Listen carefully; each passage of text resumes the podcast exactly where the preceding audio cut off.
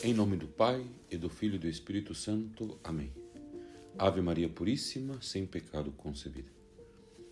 Eu sou o Padre Marcelo e hoje iremos contemplar o Evangelho de São João, capítulo 6, dos versículos 60 ao 69.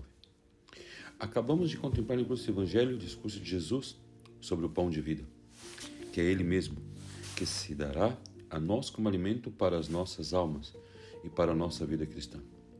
Como costuma acontecer, contemplamos duas reações bem diferentes por parte de quem lhe escuta. Para alguns, a sua linguagem é muito dura, incompreensível. Para a sua mentalidade, obtuse a palavra salvadora do Senhor.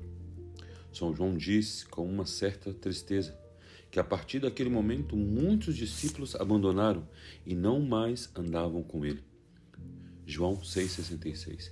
E quantas pessoas que justamente conhecemos que querem seguir a Jesus, querem estar com Jesus, mas quando Ele nos pede uma conversão verdadeira, quando Ele nos pede um arrependimento profundo de nossos pecados, muitas pessoas preferem continuar nessas vidas de pecado e não querem mais seguir a Cristo.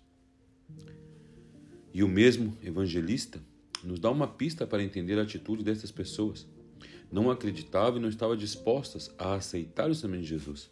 Frequentemente incompreensível para eles. São pessoas que querem seguir a Jesus, mas não querem carregar suas cruzes.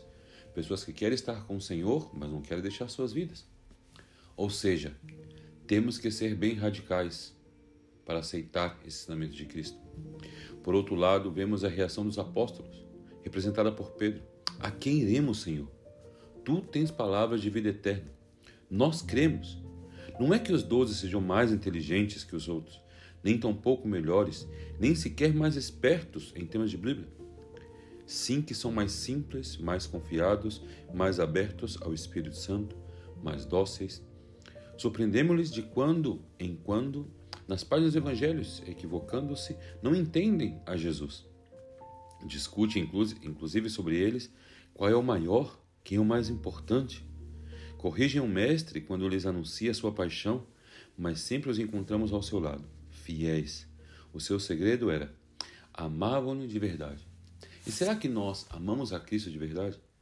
Será que nós, justamente assim, procuramos abandonar, não digo somente nossos vícios, mas abandonar nossos caprichos, nossas vontades, nossos luxos, para poder seguir a Jesus Cristo mais de perto? Inclusive, Santo Agostinho o expressa assim: Não deixem sinais na alma os bons costumes, senão os bons amores. Isto é, em verdade, o amor, obedecer e crer a quem amamos. E à luz desse evangelho podamos perguntar-nos: onde tenho posto o meu amor? Que a fé e que a obediência que tenho no Senhor e que tenho na igreja possa cada vez mais me fazer dócil simples e confiar que um dia todos podamos estar com Cristo no reino celeste. Que Deus o abençoe hoje e sempre, em nome do Pai e do Filho e do Espírito Santo. Amém.